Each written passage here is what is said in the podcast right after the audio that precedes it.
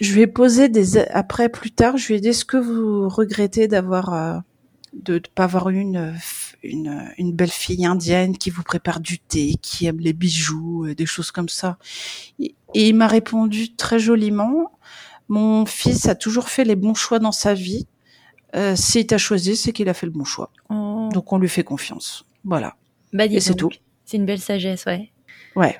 J'ai de la chance parce que Ouais. il y a d'autres Françaises mariées avec des Indiens. Elles sont pas aussi chanceuses que moi avec leurs beaux-parents. Bon. Bon, après, c'est pas, c'est pas que culturel, c'est aussi euh, subjectif, tu vois. Mais bon. Ok, bah écoute, c'était, euh, c'était très clair un peu pour euh, le background euh, environnemental et culturel quand, quand tu es arrivé. Co- comment ça se passe? Alors, enfin, si tu arrives à t'en, t'en rappeler un peu, comment ça se passe quand tu arrives là-bas? Donc, tu, tu trouves directement euh, une employée de maison, on va dire, pour, euh, pour t'occuper de ton fils?